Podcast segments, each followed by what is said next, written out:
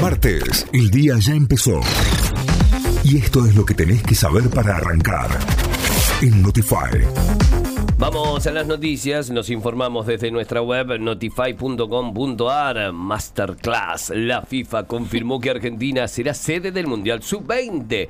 El presidente de la FIFA, Gianni Infantino, confirmó a la Argentina como país anfitrión de la Copa Mundial Sub-20 que se realizará entre el 20 de mayo y el 11 de junio próximos, mientras que el sorteo correspondiente se realizará este viernes en Zurich. Según informaron desde el Ministerio de Economía, la disputa del torneo generará un ingreso aproximado aproximado de 600 millones de dólares. Oscar González se presentó en tribunales y rechazó la pericia. A casi seis meses del choque donde murió una mujer y dos adolescentes quedaron con secuelas de por vida, el ex legislador de Hacemos por Córdoba, Oscar González, se presentó en los tribunales de cura brochero y se negó a realizarse la pericia psicológica. Además, todavía tampoco se realizaron las pericias en la ruta.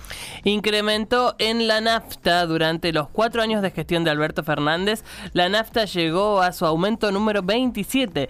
Con este panorama, el litro de nafta super en las IPFs de Córdoba capital pasó ya los 200 pesos y la Infinia y diésel quedó cerca de los 300.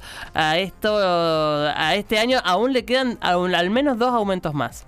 Javier Milei pidió una interna con Patricia Bullrich. El diputado libertario defendió a Mauricio Macri tras las críticas de Elisa Carrió y propuso competir con la titular del PRO, pero en un espacio diferenciado. Si gana ella, acompaño, afirmó Milei.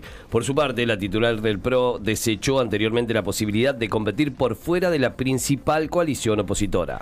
Boca quiere volver a ganar en la Copa Libertadores. El Ceney se enfrenta esta noche a Deportivo Pereira desde las 9 de la noche por la segunda fecha del grupo F de la Copa Libertadores. Será el tercer partido para el nuevo DT Jorge Almirón, que buscará su primer triunfo al frente del equipo. Además, Patronato visitará a Olimpia de Paraguay desde las 9 de la noche. Por Copa Sudamericana, Newells recibirá a Blooming, Estudiantes enfrentará a Tacuari y Gimnasia jugará ante Independiente Santa Fe.